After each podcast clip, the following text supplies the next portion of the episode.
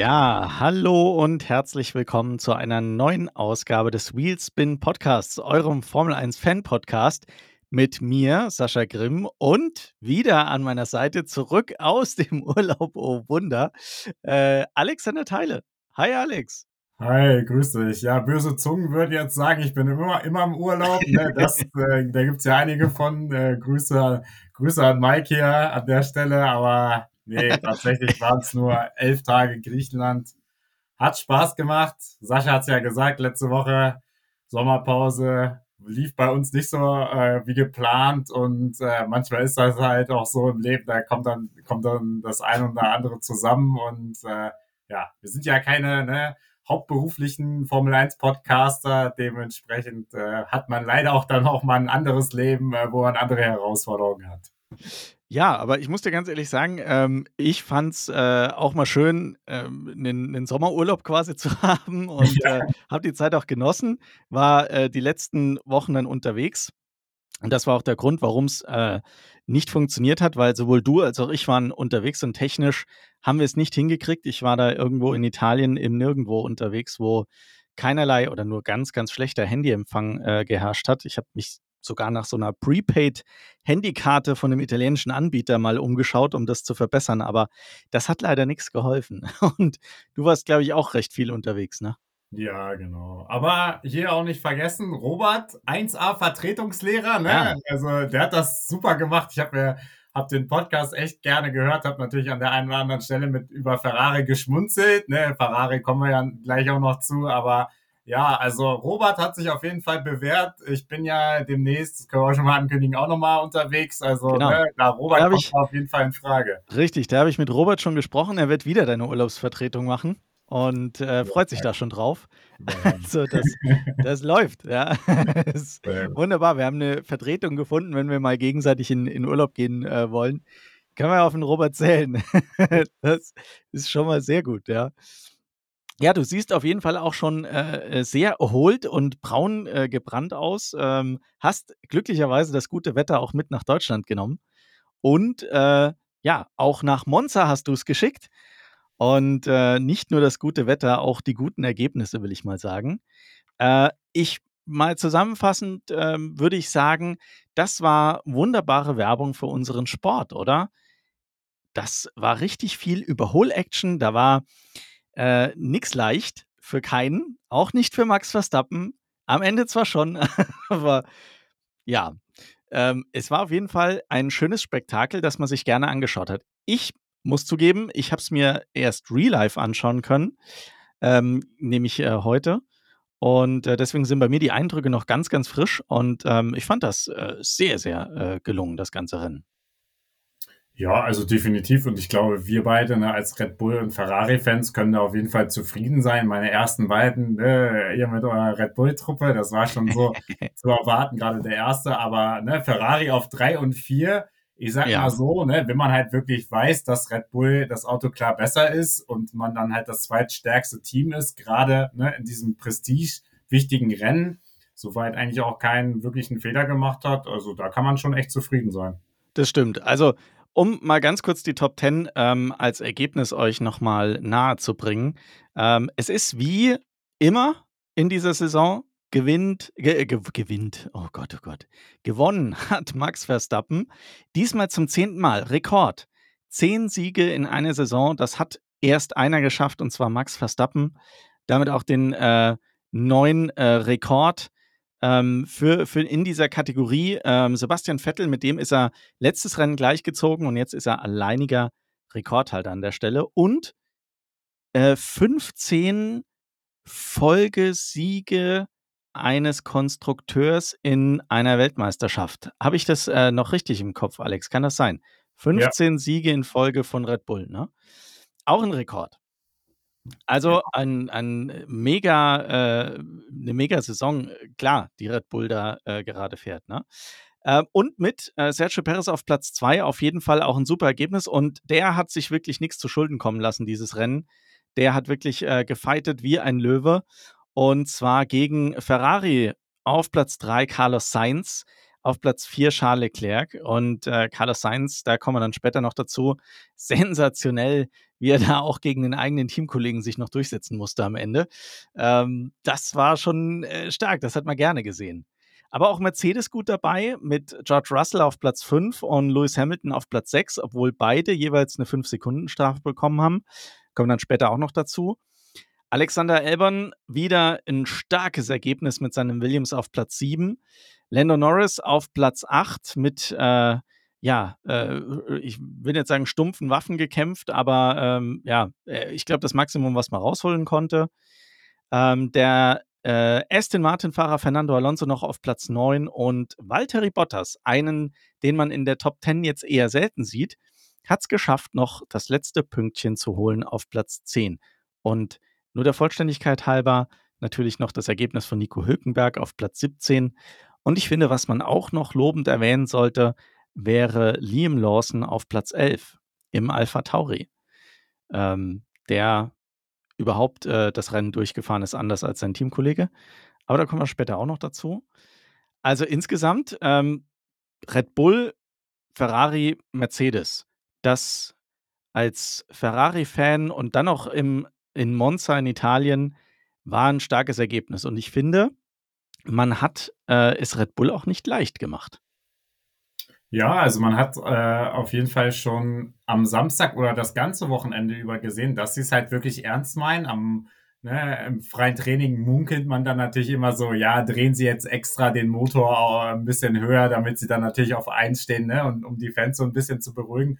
Aber man hat es dann ja auch im Qualifying äh, echt stark gezeigt, ne, indem man dann äh, die Pole geholt hat, ne, Pole in Monster ähm, durch Carlos Sainz, also war echt auch eine super Leistung. Verstappen dahinter und Leclerc äh, auf drei. Das war echt eine überragende Performance von beiden Ferrari-Fahrern und die Abstände waren ja echt gering. Also man hat da wirklich gezeigt, dass man alles in dieses Wochenende gesteckt hat. Und ähm, im Rennen muss man auch sagen, Ferrari, es gab kein Boxenstopp-Desaster, es gab kein richtiges Strategie-Desaster auch als man mal so ein bisschen Angst hatte, als sie ein bisschen hintereinander gefahren sind, ja, okay, ne, wer kommt vielleicht jetzt mal rein oder wollen sie den Platz tauschen? Nee, man hat es eigentlich relativ souverän gelöst und hat dann einfach die Fahrer fahren lassen und hat dann für die Action gesorgt. Also muss ich sagen, ja, ich bin natürlich auch im Zweifel je, äh, derjenige, der sagt, okay, man muss auf Leclerc setzen. Allerdings hat halt Sainz bewiesen, dass er halt ne ein echter äh, Defensivkünstler ist, äh, richtig gut äh, im Verteidigen und hat dann halt auch am Ende verdient den dritten Platz geholt. Ja, das muss ich wirklich sagen. Habe ich zwischendrin mal bezweifelt, dass es wirklich schafft. Also zum einen, weil ich gedacht habe, die machen an der Boxenmauer ähm, die Strategie so, dass Leclerc nach vorne kommt und das Podium holt. Und weil ich dachte, der hat sich so hart gegen Verstappen verteidigt, dass dem seine Reifen dermaßen im Eimer sind, dass der definitiv nichts mehr äh, gegen Leclerc setzen kann. Aber Sainz hat sich super verteidigt, hat sich auch hart verteidigt, gar keine Frage. Aber er hat am Ende die Nase vorne behalten und damit äh, so ein, ein, Stück weit auch mal ein Ausrufezeichen gesetzt, dass er auch kann, wenn er will. Ne? Aber ja. bevor wir jetzt äh, tiefer ins Rennen reingehen, äh, eine Frage noch: Wie hat dir denn die Sonderlackierung von Mercedes, äh, von Mercedes eigentlich von Ferrari gefallen? Ja, richtig gut. Also mir haben die ganzen, also mir haben auch die Outfits äh, richtig gut gefallen. Dieses rote mit dem gelben Anstrich, äh, äh, so ein bisschen als Hommage an den Le Mans-Sieg äh, dieses Jahr. Also richtig gut, muss ich echt sagen. Also da gab es schon mal deutlich schlechtere Sonderlackierungen und äh, wirklich, also da habe ich gedacht, Ferrari, alles richtig gemacht, schon mal alleine vom Aussehen, ne, haben sie schon wieder gut gepunktet. Also finde ich auch, muss ich auch sagen, mir hat die Sonderlackierung auch sehr, sehr gut gefallen. Ähm, ich würde mir wünschen, dass die vielleicht nächstes Jahr komplett auf das Auto kommt, weil das gibt dem Ganzen irgendwie so einen, so einen frischen, modernen Touch. Ich meine, klar, uns ist allen klar, Ferrari ist rot und das ist auch völlig berechtigt und alles okay. Aber Ferrari hat eben auch dieses schöne Gelb in, seiner, ähm, in, in seinem Emblem. Und von daher würde es mich freuen, wenn die das vielleicht mal überlegen, beizubehalten, weil das Auto hat mir echt richtig gut gefallen. Die, Ja, die die Kleidung, weiß ich nicht. Ich ich bringe das jetzt immer mit McDonald's in Verbindung. Es tut mir wirklich leid, aber im Vorfeld gab's, äh, äh, gab's scheinbar 'n 'n Werbedeal mit McDonald's, oder? Dass äh, dass die das da irgendwie, hm, ausgeschlachtet haben, äh, und die da in den in in den McDonald's gestellt haben in in ihrer in ihrem Outfit. Und, äh, ja, das ich weiß nicht. Das hängt jetzt irgendwie so in meinem Kopf drin. Ähm, aber na ja, ähm, das Auto war auf jeden Fall schön. Und äh, wo wir schon bei schönen Autos sind, Alfa Romeo, auch mit einer Lo äh, Sonderlackierung äh, in sozusagen Italien-Farben, auch richtig schön. Also da habe ich mir auch gedacht, die sollen auch die ganze Saison so weiterfahren. Ja, vor allem, das lief ja komplett unter dem Radar. Also, dass Ferrari eine Sonderlackierung bringt, das wussten wir ja. Und es war nur die Frage, wie schaut das am Ende des Tages aus? Aber dass Alfa Romeo eine Sonderlackierung bringt, das hat mich zumindest überrascht. Ich habe das vorher gar nicht mitgekriegt und plötzlich knallen die da eine Sonderlackierung raus und die ist richtig cool. Ich dachte mir noch so: „Oh, haben die sich vorher mit Ferrari besprochen und haben denen so ein bisschen die Designidee geklaut? Äh, deswegen mussten die dann die Deutschlandflagge hinten aufs Heck pinseln, die Ferrari.“ Aber nein, es war, glaube ich, unabhängig voneinander. Ja. Ne, aber echt echt cool und, äh, so ist auch cool, dass dann halt grade solche Sonderlackierungen halt hervorstechen und halt auch echt schön sind. Ja, definitiv. Ja, du hast es schon gesagt, äh, Qualifying wirklich stark gewesen von Ferrari, die Pole Max Verstappen weggeschnappt. Also, die meisten Poles in einer Saison kann sich Verstappen schon mal, äh, nicht mehr holen, glaube ich. Da gibt's, glaube ich, keinen Rekord. Aber, ähm, es war knapp, definitiv, aber es war auch mal erfrischend und das sage ich jetzt als Red Bull-Fan, es war auch mal erfrischend, dass, äh, Max Verstappen es nicht geschafft hat, gleich vom Start weg auf die Eins zu fahren und wir uns dann ein Stück weit Action zu bieten. Das hat schon wirklich sehr viel Spaß gemacht. Ich fand auch, dass in Monza die die DRS-Zonen auch so clever gemacht sind, dass sie selbst bei dem großen Unterschied, den der Red Bull mit DRS ja ausmacht, äh, genügend, ähm, Action geboten haben, dass es nicht zu leicht war zu überholen, aber mit DRS trotzdem man näher rangekommen ist. Aber in den Folgekurven nach dem DRS hat man dann oft dann ein Stück weit äh, die, die, den Vorsprung oder die, die, die Distanz nochmal ähm, äh, des, des Vorausfahrenden nochmal halten können. Das heißt, es war wirklich sehr, sehr spannend zu sehen, wie lange es dauert, bis Max Verstappen am Ende Carlos Sainz dann packt. Und es hat aus meiner Sicht viel länger gedauert, als ich eigentlich gedacht hätte. Ja, also bin ich ganz deiner Meinung. Ich glaube auch, das hat man ja Verstappen sogar angemerkt. Ich glaube auch sehr, selbst er hatte Spaß dran, dass er jetzt nicht so, ne, sofort so leicht vorbeifliegt äh, in der ersten Runde, in der zweiten Runde und dann wieder weg ist. Ne? Ich glaube, ihm hat das auch mal gefallen, also so mal ein bisschen, sage ich mal, Widerstand zu erfahren und nicht immer vorbeigewunken zu werden, so nach dem Motto. Also ich glaube, ihm hat das auch Spaß gemacht und ja, also die Strecke und ähm, das Auto kam da Ferrari in dem Fall echt entgegen, haben es echt super abgestimmt und konnten dann halt wirklich den Topspeed, äh, den sie halt auf der Geraden hatten. Man musste sagen, ich glaube, Ferrari und die Alphas waren, glaube ich, die schnellsten Autos äh, ähm, auf der Geraden, äh, konnten sie echt nutzen. Und ja, wie gesagt, es hat ja, es war ja auch eigentlich so, das Interessante war ja, dass dann Verstappen hat natürlich die ganze Zeit gepusht und erst als Sainz den Fehler gemacht hat und sich verbremst hat, dann war Verstappen vorbei. Ne? Also es war jetzt nicht so, dass Verstappen dann so ein bisschen aus eigener Kraft vorbeigezogen ist, sondern Sainz hat wirklich diesen Bremsfehler gemacht dann in Turn 1, der dann wahrscheinlich irgendwann unter Druck passiert und dann hat Verstappen natürlich, clever wie er ist, direkt die Chance genutzt und ist vorbeigezogen. Genau, das fand ich echt cool, weil Verstappen kam zwar immer nah ran, aber du hast dann eben durch die, äh, die Kurvenkombination, äh, was ist denn heute los? Ähm, mal kurz das Hirn resetten. Ja. die, die, Kurvenkombination, jetzt habe ich es. Die Kurvenkombination nach Start und Ziel hast du natürlich die Möglichkeit, den Gegner ziemlich zu blocken, selbst wenn er nah dran ist. Da musst du schon einen verdammt großen Überschuss haben und dann ähm, entsprechend früh dich schon daneben setzen können, um in der Schikane danach wirklich die Nase vorne zu haben und vorbeizukommen. Wir haben es ja gesehen, der eine oder andere hat es mit der Brechstange probiert und musste dann den Notausgang nehmen. Und äh, von daher war das nicht ganz so einfach. Und das hat man eben bei Verstappen auch gesehen. Und das ist das Coole am Ende des Tages an, an äh, so richtigen Racern, dass die den Druck immer weiter erhöhen und nach diesem einen Fehler suchen, den sie brauchen, um vorbeizukommen. Und das hat Verstappen dann geschafft. Er hat Sainz in, in diesen Verbremser getrieben und äh, dann hatte er am Ende den, den nötigen Schwung, um sich daneben zu setzen. Und ich finde, selbst da hat man am, am Bildschirm noch gedacht, oh Gott, reicht das, reicht das, reicht das, ne? Weil die haben, die Ferrari hatten echt eine krasse Top-Speed, äh, einen krassen Top-Speed auf der Geraden. Und das hat man ähm, dann auch in diesem direkten Beschleunigungsduell zwischen Verstappen und Sainz schön sehen können. Also es war wirklich eine, eine sehr schöne Demonstration, wie Formel 1 eben auch laufen kann. Ja, dem kann ich nur zustimmen. Also natürlich zur Wahrheit gehört dann auch dazu, ne, ist halt Verstappen vorbei, dann kann er das halt voll ausspielen und fährt dann halt weg. Ne? So ist das halt so, weil wenn er dann in der Free Air ist und äh, ne, kein vor sich hat, dann nutzt er das halt auch äh, eiskalt aus und fährt da wirklich weg. Dann war der ja auch relativ schnell weg und hat das aber Ding auch einfach zu Ende gefahren. Man muss natürlich auch sagen, klar, der hat das da vorne jetzt auch ein bisschen gemanagt, aber der Abstand war bei weitem nicht so groß, wie wir das schon in der Vergangenheit gesehen haben, mit Sergio Perez nur sechs Sekunden hinten dran und die Ferrari beide auch in ganz, ganz knappen Abstand 11,1 und 11,3 Sekunden hinter Max Verstappen.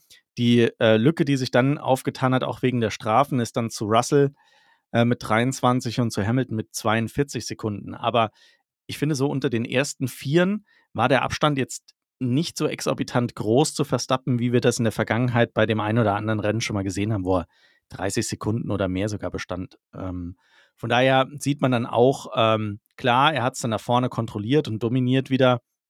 Aber es war ein Wochenende, wo er auch mal ein bisschen arbeiten musste. Ja, ähm, und ich finde, das ging eigentlich schon am Start los. Da hat Ferrari schon keinen Fehler gemacht. Die sind äh, beide super weggekommen. Leclerc mit ein bisschen mehr Problemen als, äh, als Sainz. Leclerc musste da schon auch ein bisschen gucken, dass er Russell hinter sich hält. Der hat ordentlich gepusht von hinten. Das war schon am Anfang ein sehr schöner Fight. Vorne Verstappen und Sainz, hinten Leclerc und Russell. Da wusste man gar nicht, wo man genau hinschauen soll, weil es äh, in, in beide Richtungen irgendwie total spannend war. Und ähm, aber da hat sich Leclerc schon verdammt gut verteidigt und äh, hat so den Grundstein gelegt, um dann am Ende des Tages auf Platz 4 anzukommen und äh, nicht noch weiter nach hinten durchgereicht zu werden. Weil ich glaube, wäre Russell am Ende da vorbeigekommen, dann hätte es vielleicht auch äh, anders ausgesehen und, und Leclerc wäre da noch eins zurückgefallen. Von daher super Startphase von beiden Ferraris, muss man sagen.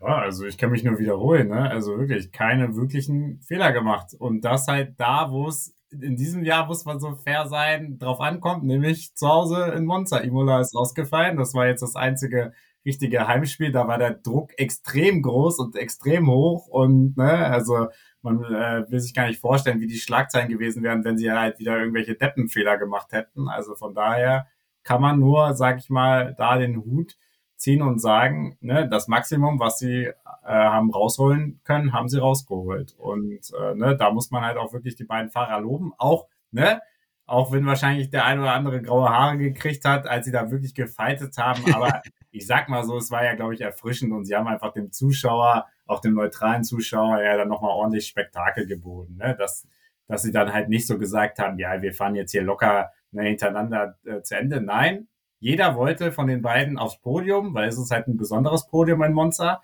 gerade als Ferrari-Fahrer und das hat man dann auch den angesehen und da gab es auch die eine Szene, Leclerc war eigentlich vorbei, ne? dann verbremst er sich doch wieder ein bisschen und dann äh, fährt Sainz wieder vorbei oder beschleunigt dann wieder vorbei. Also es war echt, echt herrlich und ja, so, so soll doch der Rennsport sein. Genau so ist es. Wobei man auch sagen muss, wären die zwei sich in die Kisten gefahren, dann äh, hätte es einen riesen Aufschrei gegeben und ich äh, hätte nicht in der Haut der beiden stecken wollen, weil dann geht es natürlich heute oder diese Woche in der italienischen Presse so richtig ab. Das wissen wir ja. Die zerreißen dann ihre, ihre Ferraristi so, so richtig nach Strich und Faden. Aber so war es natürlich stark. Es war wirklich mega für uns als Zuschauer. Die Fights waren hart, die Fights waren gut. Und trotzdem hat man bis auf ein paar wenige Ausnahmen, ähm, hat man sich immer fair Platz gelassen und äh, es ging alles gut. Von daher auch keine Strategiefehler, hast du auch schon gesagt, äh, von Ferrari. Wirklich gut gemacht. Und ähm, klar wird Monza jetzt wahrscheinlich ähm, eine Ausnahme gewesen sein, weil es einfach eine ganz besondere Streckencharakteristik hat. Und Ferrari da auch alles drauf gesetzt hat, dass sie in, in dem Rennen irgendwie wenigstens halbwegs performen. Wer weiß, wie es weitergeht. Es wäre natürlich schön, wenn Ferrari die, die Form so ein Stück weit halten könnte, aber ich glaube, das wird eher schwierig, oder? Was denkst du? Ja, also wenn man sich dann die nächsten, äh, Strecken da anschaut, äh, Singapur, Japan, die sind schon wieder ganz anders. Äh, da kann das Wetter auch wieder ganz anders sein, Ja. ne? Also, das muss man ja auch dazu sagen, das war jetzt das erste Rennen, ne, wo es gar keinen Regen gab, ne? Also, davor wirklich haben wir gefühlt fast so viel Regenrennen, äh, wie es noch nie gab und, äh, deswegen also, es war ja wirklich jetzt mal ein trockenes Rennen, alle super perfekte Bedingungen. Also, ja, ne, also da darf man, glaube ich, auch nicht zu euphorisch sein. Ich glaube, man sollte wissen, das war jetzt Monza-spezifisch, sie haben es richtig gemacht und sollen sich aber eigentlich auch vor allen Dingen halt auf 24 dann konzentrieren. Ja, das denke ich auch. Worüber man noch euphorisch sein konnte, äh, waren die Fights zwischen Albon und Piastri. Das fand ich auch sehr, sehr schön. Leider unglücklich für Piastri ausgegangen am Ende des Tages äh, durch den Schaden am Frontflügel. Können wir vielleicht gleich noch mal ein bisschen detaillierter drauf eingehen. Aber die zwei, Albon und äh, Piastri, haben es da ordentlich fliegen lassen. Albon wieder richtig, richtig stark in seinem, in seinem Williams. Ähm, ganz vorne mit dabei gewesen. Und äh, Piastri auch ähm, mit dem McLaren vor Lando Norris gewesen. Lando Norris hat zwar von, von hinten gedrückt und hat gesagt, er könnte jetzt eigentlich schneller und hat er versucht, über die, die Box dann auch ähm, Hilfe zu bekommen. Hat auch einen Undercut gemacht gegen Piastri. Hat aber leider nichts gebracht, leider aus seiner Sicht, aber ähm, hat am Ende nichts gebracht und er blieb weiter hinter Piastri. Die haben mir auch sehr viel Spaß gemacht. Die waren zwar äh, anfangs gar nicht so oft im Bild zu sehen, aber äh, später raus hat die, die Regie dann öfter auch mal zu dem Fight äh, hin, hingeschnitten. Ähm, cool, wie Albern und auch Piastri und Norris da aktuell unterwegs sind. Das macht sehr viel Spaß. Ja, vor allen Dingen, also eigentlich, man weiß halt auch, sie ne, übertreiben halt auch nicht. Also ne, die fahren halt hart am Limit äh, und verteidigen sich gut, aber machen halt eigentlich keine Dummheiten. Also das war ja über mehrere Runden zu sehen. Also als jetzt nicht gerade äh, vorne die Spitze gezeigt wurde, sondern äh, das andere Duell, was ja so, ich sag mal so, das war so ein bisschen so, es gab die Fahrer vorne und dann gab es so ein bisschen das Verfolgerfeld, dann kam ja später auch noch Hamilton dazu, aber das waren so die Duells, die man eigentlich hatte. Also wenn du mich jetzt fragst, was von den anderen Rennfahrern zu sehen war, keine Ahnung. Ich habe wirklich nichts anderes gesehen gefühlt. Also es gab so Ferrari, Red Bull und dann gab es halt hier ne, Mercedes und Albon und Norris und so. Die anderen Fahrer habe ich gar nicht gesehen. Also da kann ich dir auch gar nichts zu sagen. Aber ja, also und gerade ne, Alex Albon im Williams äh, Strecke liegt äh, liegte der, lag dem Williams natürlich auch gut, aber hat auch wieder genau das gemacht, was er liefern musste hat die Punkte geholt, ne? Also. Also wirklich, wirklich super. Und ähm, ja, macht einfach Spaß, denen zuzuschauen. Aber wie du sagst, es ging mir auch so. Du hattest das, das, den Fight Ferrari äh, Red Bull, du hattest den äh, Fight Ferrari Mercedes, dann hattest du äh, den Fight äh, Williams Mercedes McLaren und dann war es, das war es aber. Also von, von den anderen hat man gefühlt überhaupt nichts mitbekommen. Die drehten da ihre Kreise. Ich meine, ich habe dann immer wieder auf Hülkenberg geschielt, aber das war halt auch nichts, ne? Also nur um, um der Vollständigkeit halber das mal zu erwähnen, der hatte einen guten Start, hat sich da auf Platz 10 vorgekämpft und hat sich da auch erstmal halten können, war dann auch im, im DRS-Zug, hat dann aber den Kontakt zu seinem Vordermann verloren. Ich weiß nicht, wer vor, wer vor ihm war zu dem Zeitpunkt, aber hat dann dieses Sekundenfenster nicht halten können und ab dem Zeitpunkt ist der halt einfach Futter für den Rest, ne? Dann brechen die Reifen ein nach, keine Ahnung, ich habe es mir aufgeschrieben, irgendwie nach acht Runden äh, brechen da die Reifen ein und dann ähm, bist du der Erste da, hast kein DRS mehr und dann hast du einfach verloren. Und dann wurde er natürlich durchgereicht. Am zwischendrin mal auf Platz äh, 17 gelegen vor, vor Kevin Magnussen und äh, am Ende dann, ich sag mal, mehr als, als Platz 17 war dann auch nicht mehr drin. Ne? Das, äh, mit den, er hat einen Reifenwechsel gemacht von Medium auf Hard. Dann lief es mal ein bisschen besser, dann war er wieder vorne mit dabei, hat aber dadurch, dass die anderen um ihn rum mit einem Undercut gegen ihn gefahren sind, keine Chance gehabt, sich da vorne zu halten. Hat dann quasi durch den späten Stop zwei Plätze alleine verloren.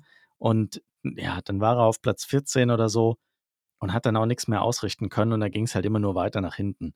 Dann nochmal ein Wechsel auf Medium und äh, mit den Medium-Reifen hat er dann überhaupt gar keine Chance mehr gehabt. Das hat man ja im ersten Stint schon gesehen, dass die nicht lange halten auf dem Haas. Ja, und dann war die Sache vorbei. Dann wenigstens kann er seinen Teamkollegen immer, immer in letzter Zeit äh, hinter sich halten. Ne? Das ist ja, ist ja auch, wenn man, ähm, ich habe es letzte Woche mit Robert schon besprochen, wenn man halt zurückblickt und sieht, wie der Magnussen gegen den Mick gefahren ist und der Nico jetzt gegen den Magnussen fährt, dann muss man ja auch sagen, Chapeau Nico, dass du da aus dem Nichts quasi kommst und, und fährst dann den Magnussen da so in Grund und Boden. Mit in Anführungszeichen, ne? Also, was halt mit so einem Haas geht. ja. Aber ich befürchte, da müssen wir sogar uns leider noch ein weiteres Jahr dran gewöhnen, weil ne, für 24 steht ja die Verlängerung fest. Und Sascha, Saschas Traum wird ja vielleicht erst 2025 in Erfüllung gehen, denn da gibt's ja diverse Optionen, egal ob ja nennen wir es so, egal ob Red Bull oder Ferrari, Hauptsache Hülkenberg. Ja, genau, so ist es. ja, stimmt, es sind mittlerweile ja ganz wilde Gerüchte äh, im Umlauf oder Wunsch, äh, Wünsche im Umlauf, dass Hülkenberg dann zu Ferrari wechselt. Mir ist, mir ist nur eins wichtig, dass er ein besseres Auto kriegt und noch äh, erhalten bleibt. Das wäre mir wichtig. Und vielleicht den einen oder anderen, das ein oder andere Podium rausfahren kann. Vielleicht sogar einen Sieg, das wäre auch mal schön. Man wird ja noch träumen dürfen. Also von daher, Hülkenberg, glaube ich, kann man an der Stelle abhaken. Das äh, war jetzt nix dieses Wochenende und äh, die Performance war ähm, alles, was man, was man mit dem Haas da irgendwie rausholen kann. Ja. Fehler habe ich da keine gesehen, aber es waren, die waren auch nie im TV-Bild. Also von daher, wenn es da was gab, habe ich es zumindest nicht mitbekommen. Ich habe nur gelesen im Nachgang, dass äh, Nico Hülkenberg jetzt ähm, schon auch deutlich äh, ähm, deutlich mehr Kritik oder deutlichere Kritik gegenüber dem Team äußert und äh, von denen ganz klar fordert, dass er ein wettbewerbsfähigeres Auto kriegt. Das ist ja auch schon mal was, äh, wo man sagen kann, ja, jetzt hat er verlängert, jetzt kann er auch mal ein bisschen auf die Kacke hauen, ne? Ja, und ne, weil er halt auch sieht, äh, dass sich halt perspektivisch was tut auf dem Fahrermarkt, ne? Und er, glaube ich, äh, seine Aktien hochhält, immer performt. Also warum sollte man dann halt nicht so ein bisschen in die Offensive gehen, ne? Und sagen, ja, Leute, ne, liefert mir hier auch mal ein vernünftiges Auto oder ein besseres Auto, zumindest halt äh, in 24. Ne? Ansonsten äh, war das mit uns so nach dem Motto. Also, ja. Finde ich auch richtig so, weil ne, ich weiß halt auch nicht, also mittlerweile hat man ja so das Gefühl, es gibt eigentlich fast bei jedem Team, okay, Haas jetzt überhaupt nicht und Alpha Tauri ist halt immer, da hat man manchmal noch so die Hoffnung, okay, vielleicht schaffen sie dann irgendwann nochmal was von Red Bull zu übernehmen, ne, oder irgendwie mal wieder einen äh, Aufschwung. Aber sonst hat man ja bei allen anderen Teams so ein bisschen das Gefühl, okay, es geht wenigstens ein bisschen was voran oder sie fahren halt auf einem gewissen Niveau oder können zumindest mal dort oder, oder dort mal ein äh, ja, Top Ten ein, einfahren. Ja, schauen wir mal, was mit Alpha Tauri jetzt noch passiert. Ne? Also da hat man sich ja auch ja, dazu bekannt, noch ähm, viel, viel mehr Teile von Red Bull zu holen, als man das bisher gemacht hat. Ich glaube, ähm, alles, was irgendwie möglich ist, wird man zukünftig auch äh, von Red Bull beziehen oder mit Red Bull zusammen äh, entwickeln. Hoffen wir mal, dass es da für Alpha Tauri auch ein, ein, Stück weit nach vorne geht. Könnte ich mir auch gut vorstellen, dass ähm, ja, man bei, bei Red Bull vielleicht auch drüber nachdenkt, äh, Nico Hülkenberg zu Alpha Tauri rüberzuholen. Wobei man sagen muss, dass Liam Lawson einfach auch einen verdammt guten Job macht. Ja, und jetzt sind wir, ne, wir können ja noch so ein bisschen den, sage ich mal, Red Bull-Fahrermarkt wieder äh, aufmachen. Weil was machst du jetzt mit dem Liam Lawson, ne, wenn dann Ricardo wieder zurückkommt? Also in Singapur ist ja auch noch nicht so hundertprozentig sicher, so wie ich das gehört habe. Also da kann es durchaus sein, dass Lawson auch fährt. Also gehen wir mal ungefähr von vielleicht Japan ist wieder realistisch für Ricardo aus. Und Ricardo, fährt, sagen wir mal so, fährt das dann auch wieder relativ souverän, ne? Dann bist du irgendwann in der Zwickmühle, weil wir kommen jetzt auch äh, zu dem Fun Fact, äh, Yuki Tsunoda konnte sich halt auch nicht auszeichnen, denn äh, direkt in der Einführungsrunde machte das Auto schlapp und äh, verzögerte den Start auch nochmal um gute 20 Minuten. Also, ja. Ja, Motorproblem oder Getriebeproblem, das ähm, wusste man da, glaube ich, noch nicht so genau. Ich weiß nicht, ob es mittlerweile, weißt du das? Ähm, ob jetzt klar nee, war, was das Problem war? Nee. Ja, genau. Hatte aber ähm, in der Einführungsrunde das Auto abstellen müssen. Gab es auch schon lange nicht mehr, oder? Ich kann mich gar nicht erinnern, wann das letzte Mal irgendwer in der Einführungsrunde schon abstellen musste. Früher öfter, ne? aber Jetzt so in den, in den letzten Jahren kann mich da nicht mehr dran erinnern. Aber nicht, nicht abstellen, sondern es gab mal so Szenen, dass, glaube ich, Verstappen oder irgendwer hat, die haben sich mal was kaputt gefahren oder irgendwie sowas und ja. mussten dann wieder in die Box oder irgendwas reparieren oder so. Aber dass der wirklich jemand aus, direkt ausgefallen ist, habe ich auch länger nicht gesehen. Ja, vor allem auch, dass die, das Prozedere, das war mir jetzt auch nicht mehr so bewusst. Ähm, klar, dass der Start abgebrochen wird, das, das, das war irgendwo klar. Aber dass es dann ähm, dass es dann vom Prozedere so ist, dass auch die, die Crew nochmal auf die Start- und Zielgerade darf und das Ganze nochmal quasi von vorne gestartet wird, das war mir so nicht äh, bewusst, ne? Und das Gut. war, also man muss auch dazu sagen, das war, glaube ich, ich glaube, das war auch so ein bisschen spontane Reaktion, weil man hat ja auch gesehen, sie haben erst gewartet, ob sie jetzt draufgehen dürfen und die Fahrer standen da so. Und man hätte ja, man hätte ja sogar überlegen können, okay, macht man einfach noch eine Formation Lab, dann wäre genau. man ja sogar fast wahrscheinlich schon fertig gewesen mit dem Auto. Richtig. Ne? Also es war irgendwie, sah sehr willkürlich aus. Ja, also damit hatte ich irgendwie gerechnet. Ich äh, hatte das Prozedere irgendwie so im Kopf, okay, Start wird äh, abgebrochen, dann macht man noch eine Formation Lab und äh, dann das ganz normale Start Startprozedere. Dass das aber so dann nicht gemacht wird, da war ich dann auch ein bisschen verwirrt. Aber naja, äh, wird man schon, die Rennleitung wird schon gewusst haben, was sie, was sie da tut. Vielleicht haben die aber auch damit gerechnet, dass es irgendwie länger dauert, das Auto wegzutransportieren. Wobei ich sagen muss, das war eigentlich ja klar. Da war eine, eine Lücke ja im, in der Leitplanke, dass man den da relativ gut dann auch wegkriegt. Ja, aber sei es drum, es hat äh, das ganze, die ganze Vorfreude dann nochmal gesteigert und man konnte sich, keine Ahnung, konnte nochmal aufs Klo gehen und sich ein, ein Bier holen oder so, ja. Ähm, bevor es dann, bevor es dann endlich losging. Aber ja, klar, Zunoda konnte dadurch natürlich auch nichts zeigen. Schade für Alpha Tauri, äh, weil Lawson hat wirklich ein gutes Rennen gezeigt. Vielleicht hätte Zunoda ja sogar noch einen Ticken mehr rausholen können, wäre vielleicht in den Top 10 gelandet. Wir wissen es nicht. Aber es wird natürlich schon auch äh, so eine Sache für, für Daniel Ricciardo, wenn Red Bull jetzt weiß, Mensch, da haben wir wirklich einen zuverlässigen, soliden Fahrer äh, im Kader, im Nachwuchskader und äh, Ricciardo kommt zurück und, und liefert dann nicht. Ne? Dann ist er auch schneller weg, also ganz weg dann als, als wir schauen können. Ne?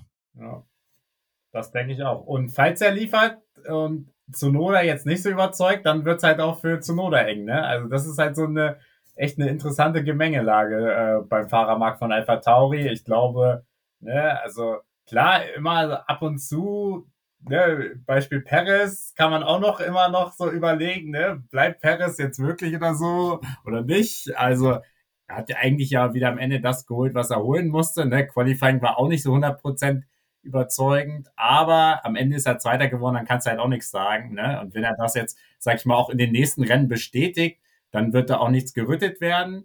Sollte es anders kommen, dann wird es wieder interessant, ne, glaube ich, weil dann wird äh, wieder die Diskussion aufkommen. Aber sagen mal so, wenn er jetzt in den verbleibenden Rennen äh, in den meisten Fällen aufs Podium fährt, dann wird er auch 24 drin sitzen. Also das glaube ich halt auch. So, so gerne ich trotzdem da eine Veränderung hätte, einfach nur, weil ich es einfach spannend finde, ob, ob jemand vielleicht ein bisschen näher an Verstappen dran ist. Ja, lass uns mal kurz über Paris reden, weil du ihn jetzt schon angesprochen hast oder angeschnitten hast. Der hat wirklich ein, ein, solides Rennen gezeigt, wirklich ein gutes Rennen gezeigt, muss man sagen. Qualifying hast du schon gesagt, aber ich glaube, ja, das war einfach brutal eng. Also da hat wirklich äh, minimal, äh, minimale Fahrfehler haben da den Unterschied gemacht und ob du da die Linie 100% triffst oder nicht. Von daher glaube ich, ist das Ergebnis für Perez durchaus als gut einzuordnen. Und dann hat er eigentlich im Rennen alles gezeigt, was er zeigen musste. Er hat genau wie Verstappen Leclerc in, versucht, in den Fehler zu treiben, hat geguckt, dass er da immer nah dran bleibt, hat sich genauso schwer getan wie, wie Verstappen mit Sainz, hat es aber am Ende des Tages dann auch geschafft. Und äh, auch an Sainz ist er dann vorbeigekommen und hat damit das Maximum rausgeholt, was für Red Bull rauszuholen war. Und äh, ohne irgendwelche, ähm, irgendwelchen Quatsch. Ähm, ja, klar, es gab die ein oder andere Szene, wo man dann den Notausgang in der ersten Schikane nehmen musste, aber das ging nicht nur Paris so. Das haben auch andere gemacht. Also scherzeshalber habe ich irgendwo im Netz schon ein Meme gesehen, ähm, wo jemand die Ideallinie äh, einfach durch die Schikane gezeichnet hat. Das fand ich auch ganz witzig. Ähm, klar, kann, kann, man jetzt, äh, kann man jetzt jemandem anlasten, aber ich glaube, ähm, das war bei Perez überhaupt gar kein Problem. Der hat wirklich das Maximum rausgeholt und das zeigt dann wieder, dass er eigentlich ein guter Racer ist, ja. Also Robert hat mir natürlich letztes Mal schon vorgeworfen, dass ich zu milde mit, mit Perez ins Gericht gehe. Ähm, aber ich meine, ich habe ihn auch oft genug kritisiert in diesem Podcast über die letzten äh, Rennen und äh, habe ja schon gesagt, dass ich mir durchaus vorstellen könnte, dass man ihn vor Ende der Saison noch austauscht. Aber jetzt macht er wieder einen guten Job. Von daher glaube ich tatsächlich, der wird seinen Vertrag bis Ende 2024 äh, erfüllen. Würde ich jetzt mal behaupten. Also aktuell, ne, ich bin eigentlich, ich war ja auch aktuell, so eher da, aber mit so einem Rennen und wenn er jetzt, wie gesagt, die nächsten Rennen, Rennen liefert, dann wird er wahrscheinlich bleiben. Auch wenn ich es mir trotzdem wünsche, dass es da eine Veränderung gibt. Und ja. Ja, wäre schon cool, weil dann wäre die, die Silly Season wäre so richtig silly. Ja. Wäre so genau. richtig verrückt. Ja, auch, auch wenn dann klar ist wahrscheinlich, dass äh, Red Bull dann Ricardo rüberzieht zu Red, äh, zu, zum, zum Mutterteam oder Schwesterteam äh, Red Bull und dann bei Alpha Tauri Liam Lawson einsteigt. Aber es könnte halt durchaus noch zu Überraschungen kommen und würde den ganzen Markt noch ein bisschen aufmischen. Ja, bisschen Action ist ja gut. Immer. Ja, schon cool. Bisschen Unruhe bei Red Bull ist eigentlich auch nicht so schlecht, gerade wenn sie halt äh, so dominant sind. Da muss man ja mal ein bisschen Feuer reinbringen sonst. Ja, wo, wo auch äh, gerade ein bisschen Unruhe herrscht, ist bei Mercedes. Obwohl man jetzt eigentlich mit dem Ergebnis zufrieden sein konnte, ähm, trotz äh, Strafen. Ähm, George Russell die Strafe bekommen, warte, lass mich noch mal überlegen, weil er in, nach der Boxenausfahrt äh, einen Crash verursacht hat, ne? Fünf Sekunden bekommen und Hamilton dasselbe mit Piastri. Genau, da, da wollte ich vorhin noch mal äh, darauf hinaus. Hamilton und Piastri, Hamilton hat versucht, an Piastri vorbeizukommen. Piastri hat nicht ganz so einfach klein beigegeben und dann, ja, ist, ist Hamilton ein bisschen nach rechts rüber gezuckt und hat ihm den Frontflügel kaputt gefahren. Ein bisschen schade, da hätte man sich auch ein bisschen mehr Platz lassen ähm, können. Laste ich schon so ein Stück weit Hamilton an, weil der, der weiß es eigentlich. Es wäre nicht nötig gewesen, so, so äh, weit rüber zu ziehen und hat Piastri damit halt ein Punkteergebnis zerstört. Ne? Das muss man schon sagen. Der wäre wahrscheinlich vor Lando Norris geblieben ähm, und hätte hinter Hamilton wahrscheinlich dann entsprechend Punkte holen können. Die ersten Führungsrunden hat er sich aber trotzdem geholt, der Piastri. Ich glaube, das allein ist schon ganz cool. Aber das Ergebnis, damit kann er natürlich nicht zufrieden sein. Und ähm, vor allem deswegen, weil er bis dahin wirklich ein blitzsauberes Rennen gezeigt hat. Ja, Mercedes, äh, was du ansprechen wolltest, ja, also ich glaube, man wusste, dass man äh, nicht so ganz den Topspeed mitgehen kann, äh, ne, mit den Ferraris, also von Red Bull wollen wir ja gar nicht reden. Und äh, man weiß halt, glaube ich, dass man da noch viel Arbeit vor sich hat. Und ich glaube auch, äh, wenn man so, sage ich mal, das Qualifying-Ergebnis gesehen hat, also Russell war ja auf vier und jetzt Hamilton war ja weiter hinten. Ich weiß gerade gar nicht wo. Auf zehn ist er doch gestartet, oder? Ja, genau, so weit, ne, so weit hinten. Ziemlich weit hinten, ja. Und äh, dann kannst du ja eigentlich echt zufrieden sein, ne? Weil Mercedes ist immer so, die holen halt immer ihre konstant ihre oh. Punkte. Warte, sorry, ich muss, muss korrigieren. Ja. Auf auf 8 ist äh, Hamilton gestartet. ich wollte ihn nicht schlechter machen, als er. Ja, genau, aber hat er trotzdem na, natürlich wieder ne, seine Erfahrung bewiesen und wieder äh, Punkte, Punkte gut gemacht oder Plätze gut gemacht. Also am Ende, ne, ich glaube, wissen sie beide und äh, war das? Das war hier noch gar nicht Thema im Podcast, oder? Dass sie verlängert haben, auch beide. Stimmt. Das, äh, genau, das kam, kam jetzt zwischendrin, ja, genau. Beide jetzt verlängert. Beide um zwei Jahre. Zwei Jahre bis 25, ja. Genau. War keine Überraschung, zumindest nicht bei, bei Hamilton. Bei, ähm, bei Russell wusste man das im Vorfeld nicht, aber ja, ich glaube, das, das passt. Äh, bei Hamilton zwei Jahre okay, bis 2025. Meine persönliche Einschätzung ist, dass der, glaube ich, 2025 guckt, was er macht, ob er die neue Fahrzeuggeneration noch mitmacht oder ob er es sein lässt, ob er sein, seine Karriere dann an den Nagel hängt.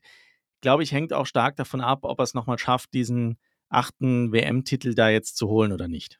Klar, also ich glaube auch, wenn ne, es irgendwie eine Chance geben sollte und er halt ne, bis dahin nicht den achten Titel hat und er merkt, äh, der Mercedes ist so gut oder es sieht alles so gut aus in den Simulationen, ne, dann wird er auch in 26 da nochmal drin sitzen und vielleicht den Titel holen und sich dann verabschieden. Ne? Also das ist durchaus drin und ich meine, Alonso zeigt ja auch, dass man halt auch ne, mit äh, Anfang 40 noch fahren kann. Also deswegen steht dem da auch nicht nichts im Wege. Also ja, also Mercedes ich sag mal so, ne, die sind immer dabei vorne diese Saison. Äh, mal reicht's fürs Podium, mal reicht's halt nur so für Platz 5 und 6. Aber im Vergleich halt zu Aston Martin, die ja nur mit einem Fahrer da vorne dabei sind und Ferrari, die halt wirklich ihre Höhen und Tiefen haben, sind die halt immer so ein bisschen konstant äh, bei der Musik dabei und holen dann halt ihre Punkte. Ne? Und dementsprechend gehe ich auch davon aus, dass es am Ende halt auch für zwei, Platz zwei in der Konstrukteurs-WM dann reicht.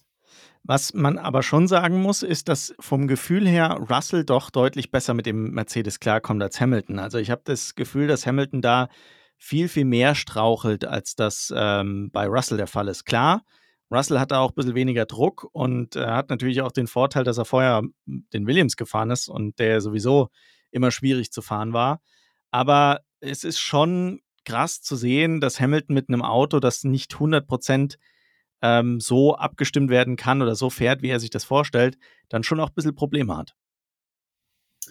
Ja, wobei ich glaube ich, da müsste ich jetzt mehr die Ergebnisse oder die, äh, die Ergebnisse der Rennen davor ansehen. Ich glaube eigentlich davor sah es immer so aus, dass Hamilton eigentlich äh, immer besser positioniert war als Russell. Ja, kann natürlich jetzt sein, dass das so ein Stück weit ähm, ja. mein, mein Eindruck da ist, dass ja. ähm, der, der so ein bisschen überlagert ist von vielleicht einzelnen einzelnen genau. äh, äh, Ereignissen. Ja. Ich suche ich such gerade parallel ähm, im Zusammenhang mit der Verlängerung gab es nämlich eine Übersicht, wie viel Hamilton denn pro Jahr verdient hat. Das fand ich ganz spannend.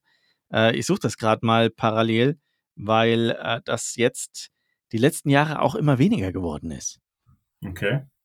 Ich weiß nicht, ob ich es äh, noch finde. Ich glaube, es wurde bei uns in der WhatsApp-Gruppe gepostet.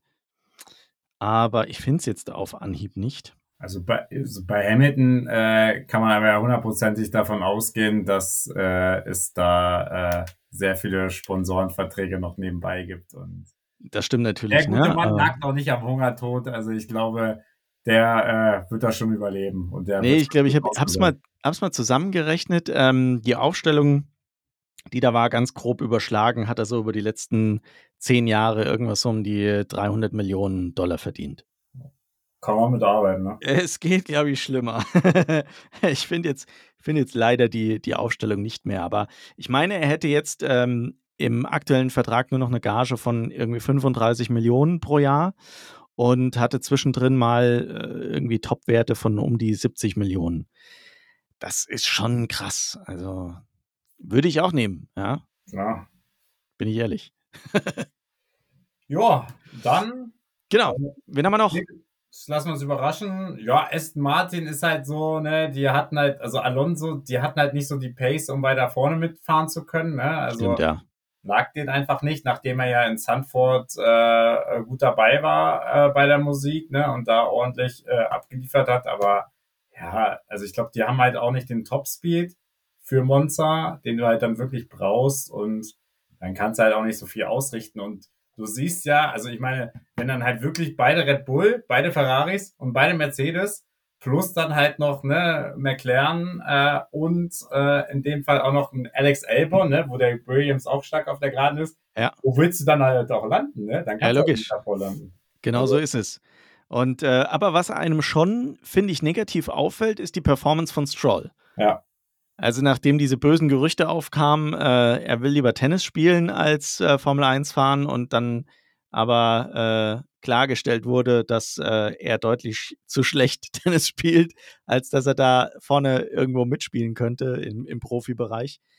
Äh, der tut sich echt echt extrem schwer. Ich fand ja am Anfang der Saison, als der Aston Martin auch noch deutlich besser funktioniert hat, muss man sagen, da habe ich mir gedacht, Mensch, guck mal, ähm, der wird jetzt da von Alonso ein bisschen mitgezogen und wird da vielleicht auch äh, ein bisschen angeleitet, so, so mentormäßig. Und jetzt kann der echt wachsen und da ein bisschen was aus dem Auto rausholen. Aber jetzt momentan denke ich mir wieder, puh, der hat wieder keinen Bock mehr zu fahren. Ja, also ist es halt echt äh, fatal. Also hatte jetzt dieses Wochenende natürlich auch äh, deutlich weniger Kilometer, ne, weil Felipe Drugovic auch noch äh, Klar. das erste freie Training gefahren ist und dann gab es ja auch nochmal Probleme am Auto und so, aber ja, es spricht nicht, ja. es spricht alles nicht für ihn und trotzdem hat ihn Aston Martin jetzt für 24 bestätigt. Das hat ja, ja. Mark im Interview gemacht und wir wissen alle, woher das kommt. Ja. Äh, ne? Der Apfel fällt nicht weit vom Stamm. Äh, und ja, ich meine, muss man sich irgendwie mit anfreunden, auch wenn es wahrscheinlich echt ein äh, verschenkter Platz ist in der Formel 1, ne, den man halt einem anderen besser, deutlich genau. besseren Fahrer geben könnte. Das ist eben schade, ne? Also ich meine, auch aus, aus, äh, aus Sicht von Papa Stroll sollte man halt mal überlegen, der betrachtet das Ganze ja durchaus auch als Business. Sollte man sich wirklich mal überlegen, ob man denn seinen Sohn nicht irgendwie woanders hinkriegt. Also vielleicht hat er noch andere Interessen außer Tennis wo er vielleicht noch ein bisschen besser ist. Vielleicht will er mal Langstreckenmeisterschaften fahren oder was weiß ich, dass man ihn halt da irgendwo einsetzt und äh, in dieses Formel-1-Auto halt jemanden setzt, der mit äh, Fernando Alonso halt so ein, ein Stück weit in Richtung ähm, Weiterentwicklung von diesem Auto ein bisschen helfen kann. Ja. Was willst du machen, ne? Das ist halt irgendwie, ja, das Dauer, Dauerproblem von Aston Martin und äh, solange das halt nicht äh, geändert wird, wird halt eigentlich auch Aston Martin nie ernsthaft um die WM dann mitfahren. Selbst wenn das Auto noch ein bisschen besser wird, aber dann, du brauchst eigentlich meistens auch einen zweiten starken Fahrer, ne, der dann auch im Zweifel mal da ist äh, und dann Punkte holt oder der dann äh, der Strategie mithelfen kann. Aber wenn der Unterschied so eklatant groß ist, dann hast du halt auch nicht diese Option. Und äh, solange das halt da ist, dann wirst, halt immer den Alonso, sage ich mal, als Alleinunterhalter haben, der dann mal ein Podium abstaubt, aber mehr wirst du dann auch nicht erreichen. Ja, man muss aber auch am Ende des Tages sagen, dass in Monza für Aston Martin einfach nicht mehr zu holen war. Ne? Klar, Mercedes, äh, Fernando Alonso hat es in die Punkte geschafft, immerhin noch auf Platz 9, Lance Stroll Platz 16. Ähm, da macht wahrscheinlich einfach auch der fahrerische Aspekt den Unterschied zwischen Alonso und Stroll, wenn sie es dann äh, so schwer haben äh, auf einer Strecke wie in Monza. Von daher, ja, mit Punkten hat Alonso, glaube ich, noch so ein Stück weit die Kuh vom Eis geholt und ähm, das Maximum mit diesem äh, Aston Martin rausgeholt. Jetzt haben wir über Albon gesprochen, ähm, was ähm, was wir noch nicht auf dem Schirm hatten, war Sargent. Sargent hat im, im Prinzip das komplette Rennen eigentlich, also man hat zumindest nichts von ihm gesehen, man, er hat nichts gezeigt, ja. Da war überhaupt gar kein Glanzpunkt dabei und äh, ja, äh, lief dann so unter ferner Liefen, am Ende Platz 13, außerhalb der Punkte. Ja, Rookie-Saison kann man vielleicht noch äh, schützend äh, dazu sagen, aber muss man mal gucken, wie dem seine Leistungen äh, kommen, weil im direkten Vergleich mit dem Rookie Piastri, habe ich letztes Mal schon gesagt, fällt er ganz schön ab. Ja, also ist halt auch ein bisschen, ne, natürlich auch so ein bisschen gemein, äh, sozusagen, ne, die Performance dann ähm, von Elbon und, äh, nicht von Elbon, sondern von Sargent und Piastri vergleich, äh, zu vergleichen, weil es natürlich auch unterschiedliche Autos sind ne, und äh, das eine Auto auch noch mehr Potenzial hat.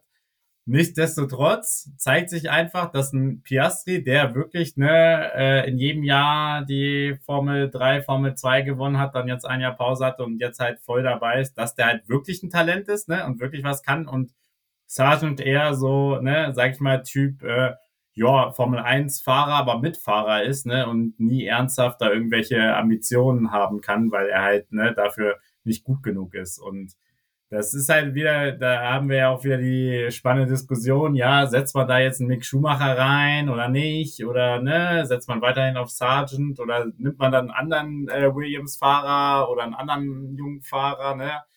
Das bleibt noch spannend. Also ich glaube halt auch, solange Sargent äh, die Unfälle minimieren oder die Fehler abstellen kann, dann wird er wahrscheinlich noch fahren können. Sollte es halt allerdings wieder in, ne, in die Richtung gehen, Sanford gab es ja auch zweimal den Abflug, äh, wo es dann wieder nicht läuft, dann wird es auf jeden Fall einen Wechsel geben bei Williams. Aber ich bin auch noch nicht, nicht überzeugt, dass das dann unbedingt Mick Schumacher ist. Auch wenn es mir natürlich wünsche als Deutscher, aber Klar, aber ich meine, Mick Schumacher hat ja schon angedeutet, dass es äh, wohl nichts wird mit einem Sitz in der Formel 1 2024. Ne? Er hat äh, ja mal ganz kryptisch gesagt in, in einem Interview vor kurzem, ähm, es gibt leider einen Plan B. Ne? Wir haben schon drüber spekuliert, was das für ein Plan B sein könnte, also ob das irgendwie in Richtung DTM oder WEC geht.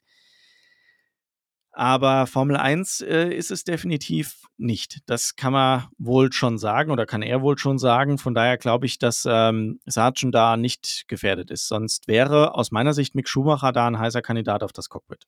Ja, genau. Aber ja, also sonst äh, kann ich da auch wirklich dieses Wochenende nicht so äh, viel sagen. Man hat halt nichts mitgekriegt, ne? Ist tatsächlich so. Und wenn wir gerade sagen, man hat nichts mitgekriegt, was ist bitte mit Esteban Ocon passiert?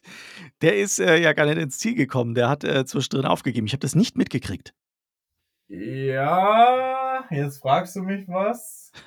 okay. Grade. Ich habe es auf jeden Fall mitgekriegt, aber ich weiß nicht mehr warum. Also da hat ja irgendwas gar nicht okay. funktioniert und dann ist er, also es gab ja kein Safety Car, sondern er ist in die Box gefahren. Ist in die Box gefahren, okay. Ja, ja. Also tatsächlich habe ich das überhaupt nicht mitbekommen. Ja. Ähm, Esteban Con war das nicht auch so, dass im Qualifying war da äh, ist, war auch schon ein Problem. Warte, lass mich mal gucken. Also für Alpine lief es auf jeden Fall zusammengefasst schon mal richtig schlecht wieder, ne? Weil auch ein Gasly, der ist dann auch von weiter hinten gestartet und äh, musste dann, äh, ist dann ja auch ja, noch genau. 14 gefahren oder so. Also Gasly 17, also 17 ja. gestartet, Ocon 18 gestartet. Ja, genau. Für die lief es im, im Qualifying überhaupt nicht. Ähm, schlechter war nur noch Kevin Magnussen und Lance Stroll. Und äh, im Rennen, lass mich mal schnell schauen, Pierre Gasly auf 15 gelandet und äh, ja, Esteban Ocon ausgefallen. Also rabenschwarzes Wochenende wirklich für Alpine, ne? nachdem man ja letztes Wochenende wieder noch genau. so ein bisschen, sage ich mal, im Hype war, als Gasly das Podium geholt hat. Aber wie ich auch schon in irgendeiner Analyse gehört habe, wie nach Monaco, wo damals Ocon das Podium geholt hat, danach ging es wieder bergab. Und genauso ist es eigentlich gekommen, ne? Also wirklich desaströs bei der Alpines raus in Q1, ne? Und äh, dann halt überhaupt keine Punkte. Also ich sag mal so, da liegt noch ordentlich Arbeit vor denen. Das stimmt, aber nach der Aktion, wie sie mit Ottmar Schaffnauer umgegangen sind, muss ich sagen, hm, ist das schon so ein bisschen Genugtuung, glaube ich.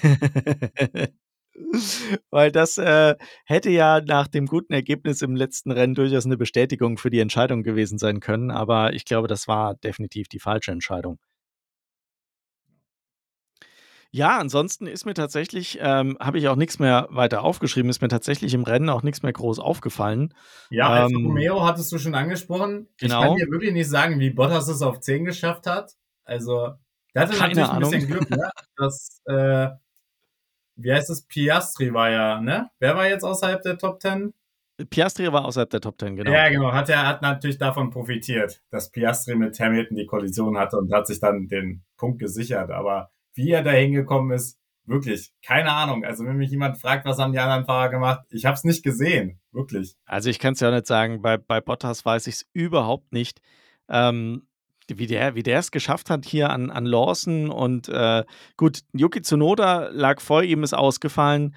Liam Lawson ähm, hat er irgendwie überholt. Hülkenberg äh, konnte, äh, konnte easy überholen. Das war dann relativ äh, problemlos und klar, dann ist er schon auf Platz 10. Also ja, gute Startphase vielleicht und dann ähm, die bessere, bessere Reifenmanagement und das hat wahrscheinlich schon ausgereicht, um da in die Punkte zu kommen äh, dieses Wochenende.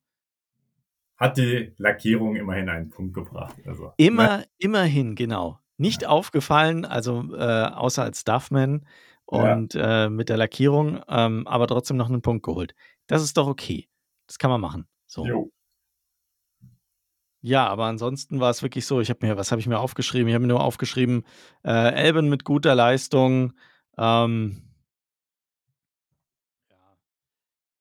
McLaren ähm, gut gefightet. Also das war wirklich, äh, das hat wirklich Spaß gemacht, Williams und äh, McLaren da hintereinander auch ähm, zu sehen und dass die da miteinander fighten können. Äh, auch, dass die äh, gegen, gegen Hamilton noch fahren konnten und ähm, Hamilton sich da durchkämpfen musste, fand ich auch ganz gut.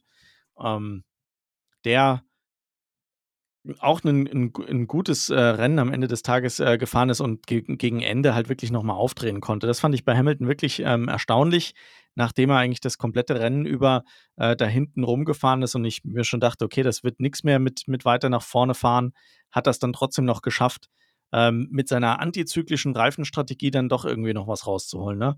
Ich dachte mir echt so, okay, wenn der jetzt auf, auf Medium wechselt und er hat ja die ganze Zeit schon gejammert, äh, dass die Reifen so schlecht sind und er schafft es nicht bis zum Ende. Und dann hat er da aber am, am, am Ende wirklich noch gut äh, Zeit rausholen können und hat trotz Strafe dann seinen Platz behalten können. Also so schlecht lief es dann am Ende des Tages ja gar nicht. Ja, und ansonsten, ähm, ja, ähm, viel Action, aber sonst äh, wenig passiert, äh, hinten wenig gesehen. Aber trotzdem fand ich das insgesamt unterm Strich ein sehr, eine sehr schöne Werbung für den Formel-1-Sport, einfach weil viel Action, viel Rad-an-Rad-Manöver, ähm, viel Überholmanöver, ähm, enges Hintereinanderfahren, das war einfach schön zu sehen. Ja, und hat ja auch gezeigt, es geht halt auch ohne, sag ich mal, so Sondereffekte wie Safety Cars, rote Flaggen, Regen gab's ja auch nicht diesmal, ne? Also sehr schön, dass das halt auch ne, so ging, gerade auf so einer Strecke, wo das dann halt auch möglich ist. Ich sag mal so, äh, diese Woche, äh, dieses Wochenende ist ja Pause, aber danach gibt's ja Singapur und da werden wir wieder auf jeden Fall über die Sondereffekte sprechen, weil jeder, der Singapur kennt und ich war auch schon öfter da, leider noch nie zum Rennen, aber äh, auch beruflich schon und äh, das Wetter ist da auf jeden Fall sehr besonders. Die Luftfeuchtigkeit ist da echt extrem und äh, jeder, der die Stecke kennt, äh, sehr spektakulär, das muss man schon mal sagen, aber weiß halt, wie eng da auch die Banden sind und da wird es den einen oder anderen Abflug geben. Ja, ganz genau. Mit Singapur geht's weiter. Ähm, ich weiß gar nicht, ja, genau. Ähm, wir haben uns schon was ausgemacht für nächste Woche. Sehr schön. Das heißt, wir reden nächste Woche über Singapur, werfen ähm, eine kleine Vorschau auf das Rennen in Singapur und machen natürlich auch wieder unser tolles Quiz. Da musste Robert übrigens letzte Woche ja auch durch. Hat er sich gut geschlagen, oder? Ja, fand ich auch. Also, ne, nachdem er, sag ich mal, äh, etwas nervös war und so und dachte, er liefert gar nicht, hat er echt äh, gut abgeschnitten. Also, wie gesagt, war eine tolle Leistung von ihm im ganzen Podcast. Ja, hat er, hat er stark gemacht. Aber nächstes Wochenende äh, oder nächste Woche schauen wir auf Singapur voraus, nochmal mit dir. Und dann Japan bist du, glaube ich, dann. Ähm, ja, genau, es ist erst ne? danach, genau. Genau, das ist dann das ist genau richtig. Da haben wir ja dann nochmal Zeit. Wunderbar. Dann würde ich sagen, Alex, ähm, haben wir es soweit, oder? Fällt dir noch irgendwas ein? Hast du noch was auf dem Zettel? Nee, haben wir es. Also, ne, Social Media kennt ihr ja. WeSpin, genau. F1, Facebook, Instagram, WeSpin, F1, äh, WhatsApp-Gruppe, wo auch immer echt Re äh, Regelbetrieb herrscht, gerade zum Wochenende und wo ihr echt mit allen Infos versorgt werdet. Und ihr kennt's, wenn ihr es bei, bei WhatsApp euch nervt, einfach Stummschalten ins Archiv, ins Archiv schieben und dann ist auch alles entspannt. Aber ja. Habe ich auch gemacht, ja. diesen Sonntag. Ja, ja weil, du das äh, heute gesehen hast, ne, dann hoffe ich, dass du das gemacht hast. Es ist, es ist wirklich, das ist so hart, ja. wenn du weißt, dass alle in diesem, in ja. diesem Chat über dieses Rennen minutiös reden und du darfst da nicht draufschauen und ständig vibriert Ich habe dann irgendwann auf stumm geschaltet. Da waren es schon über 300 Nachrichten, die da äh, eingetrudelt sind. Also ihr merkt schon, da ist richtig Action am Rennwochenende, wenn da äh, so ein Rennen ansteht. Quasi Kommunikation ähm, ko oder Kommentar des Rennens in Echtzeit. Das macht schon sehr viel Spaß und zwischen den Rennen auch immer die neuesten äh, Gerüchte und Breaking News. Die gibt es dort immer ganz, ganz frisch und ganz, ganz schnell, weil irgendwer aus der WhatsApp-Gruppe hat immer irgendwo irgendwas gelesen. Und äh, das ist schon sehr, sehr cool. Wenn ihr darauf Bock habt, dann, ähm, ja, den Link findet ihr in den Show Notes. Da könnt ihr einfach draufklicken, dann kommt ihr direkt in den WhatsApp-Chat. Und ähm, ja, ihr solltet dann auf jeden Fall auch den äh, Podcast abonnieren wenn euch das hier gefällt. Und dann werdet ihr auf jeden Fall auch benachrichtigt, wenn nächste Woche die neue Folge rauskommt. Und in diesem Sinne würde ich sagen, herzlichen Dank fürs Zuhören diese Woche. Danke dir, Alex. Danke, schön, dass du wieder, wieder zurück bist. sein, endlich wieder. genau. Und ja, wir hören uns nächste Woche wieder. Macht's gut. Jo, Bis dahin. ciao. ciao.